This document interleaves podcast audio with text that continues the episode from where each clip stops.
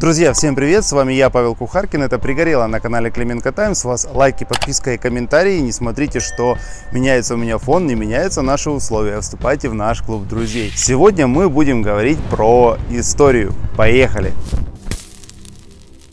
Ну и для начала, как говорится, не борщом единым. Ставлю на паузу хронику этой гастрономической войны за борщ. Дело в том, что мне кажется, мы поставили точку и детально рассказали, как обстоят дела с этим первым блюдом в нашем проекте «Украина не Россия». Кто не видел, обязательно посмотрите. Также радует, что этот проект уже получил отклик от представителей нетрадиционной политической ориентации и журналистики. И у них там пригорает, они пишут, что, мол, вы все врете и так далее. Но все наши эксперименты ставятся исключительно на фактах и статистике. И, друзья, вы нам можете помочь как никогда. Пишите темы, которые вас интересуют, мы будем проверять, потому что вместе мы сила и вместе мы правда. Но есть и другая правда, историческая правда. Я тут недавно наткнулся на интервью господина Дробовича. Мы неоднократно говорили про него, про то, каким курсом он двигает Институт национальной памяти, до чего доходит эта деградация, все эти ролики, весь этот трэш. Но мы о нем не можем не говорить. Почему? Потому что от этого человека зависит вектор развития, по сути, общества. И в частности, потому что он влияет на историческую память. Ну не зря же так институт назвали. В общем, смотрим интерв'ю. От у нас вся вся, вся історія України це суцільні Бандери і Шухевич. Нічого подібного. У нас були і комуністичні колабораціоністи, які спокійно собі мільйони людей таких були. І це теж наша історія. Це теж українці. Це теж українці, які сказали до побачення УНР. Ми хочемо комуністичний союз.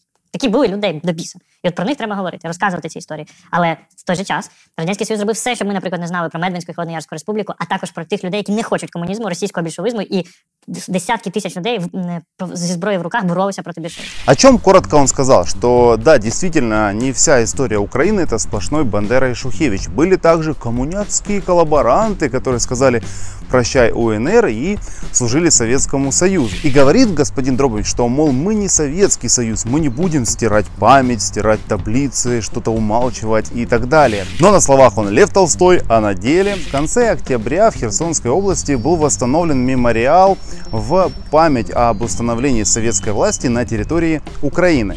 И сразу же Институт национальной памяти забил тревогу. Впервые этот обелиск был установлен в 1957 э, году на месте командного пункта Василия э, Блюхера. И сейчас его реконструировали, повесили памятную табличку и написали, в честь чего, собственно, установлен и реконструирован этот мемориал.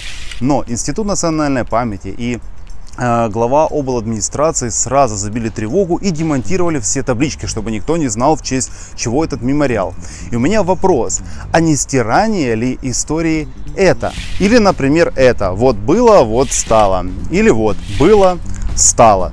И это, знаете, не про переосмысление истории, это именно про ее стирание. Э, умовний Бандера, чи умовний э, Шухевич, підмурівок цього міфу, він дуже добре пасує. Малевич чи Корольов, мабуть, що ні. Тобто тут взагалі питання, чи держава вона має цю політику пам'яті, так, політику сприйняття минулого, вона має якось модифікувати, витворювати відповідно тих реалій.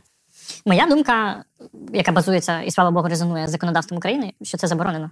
У нас з конституції чітко записано, що не може бути ніякої провідної ідеології, а в завданнях інституту боротьба з історичними міфами. Тобто прямо заборонено законом створювати історичні міфи. І відповідно я теж на цьому стою і вважаю, що це недоцільно. Да, конечно, нет ведущей идеологии. Именно поэтому 90% всей информации связано так или иначе с УПА, с повстанцами и так далее. И смотрите, вот из последнего. В школах проводят детские представления про захват оккупантов, про то, как НКВДшники расстреливают. А, я вам показывал, как катаются с рождественским повстанческим вертепом по всей стране. Но при этом мальчика Максима, который исполнил песню «Смуглянка». Его буквально затравили за исполнение этой песни, потом его лишили Евровидения детского и так далее. И это ненормально. Посмотрите, какое количество памятников и мемориалов было установлено различного рода коллаборантам. И на это все закрывали глаза. При том, что на открытие этих памятников приходили люди в откровенной эсэсовской форме, со свастиками, со всей этой фигней, и всем как бы абсолютно пофиг. И Параллельно с этим одновременно сносили э, таблички воинам Красной Армии. А так, конечно, у нас нет мифов и у нас нет ведущей ідеології. Всіма засуджується Голокост. Навіть Радянський Союз засуджував Голокост. Але чомусь в Радянському, в Радянському Союзі не було прийнято дуже багато говорити про Голокост. І більше того, місця вбивств, масових вбивств євреїв, е, вони старанно затиралися і розчинялися в загальній жертві. Ну, наприклад, Бабин Яр, яскравий приклад. Мирним совєтським гражданам. Написали на радянському пам'ятнику. Запитання: чому радянський союз затирає голокост? Відповідь уже пізніше стає зрозуміло, що підсвічення єврейських жертв. Да, підсвічення е, расової політики нацистської Німеччини і оплакування євреями, радянськими євреями цих жертв призводить до консолідації євреїв в радянському союзі. А концепт е, совєтського гражданина не передбачає е, Такої консолідації за етнічним, да. не за етнічними ознаками. Окей, ты осуждаешь Союз за то, что он замалчивал, за то, что он искажал историю, чтобы не консолидировать людей. А сейчас не делается ли, например, то же самое, то, что ты осуждаешь? Разве не замалчивается то, что происходит на Донбассе? Не замалчивается ли дискриминация людей по тем или иным признакам? И не для того ли убирают разные праздники, разные символы и таблички, чтобы не консолидировать людей вместе, адекватных людей вместе? Что ж, вопрос по сути тоже риторический. Як ми маємо пояснювати дивізію Галичина? Чи ми маємо пояснювати? Ми маємо е, пояснювати так, як в- знову ж таки тільки історична правда. Це нацистський військовий підрозділ, який віддавав присягу, давав присягу е, на вірність третьому райху, усвідомлюючи ті злочини, які робив третій райх. Все, тут нема про що говорити.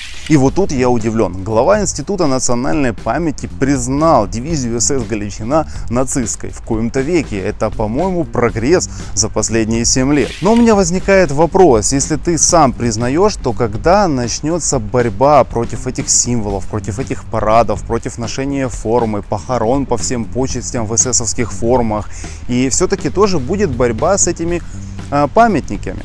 Потому что слова словами, а на деле происходит совершенно иное. И на выходе получается каша. Как, например, с трактованием Второй мировой войны. Вот смотрите, что сейчас говорит нам Институт национальной памяти. Украина, по словам Дробовича, воевала во Второй мировой войне, вдумайтесь, с 1939 года по 1957 год. При том, что с немцами воевали исключительно по 44 год. Очень странно, с поляками по 47, а с Советским Союзом аж по 54 год. И люди, которые всерьез воспринимают информацию от Дробовича, от Института национальной памяти, мне кажется, действительно деградируют. Это просто уже не спасти никого. А так, конечно, говорит он очень якобы красиво. Да, часто глупости, абсолютно ни на чем не обоснованные факты, но тем не менее и в руках таких людей как бы и зависит вектор, собственно, развития. И от этого, друзья, страшно. А чтобы не было страшно, вы поделитесь этим видео, поставьте лайк, колокольчик и не забудьте подписаться на наш канал, если вы это еще не сделали. До скорых встреч, пока!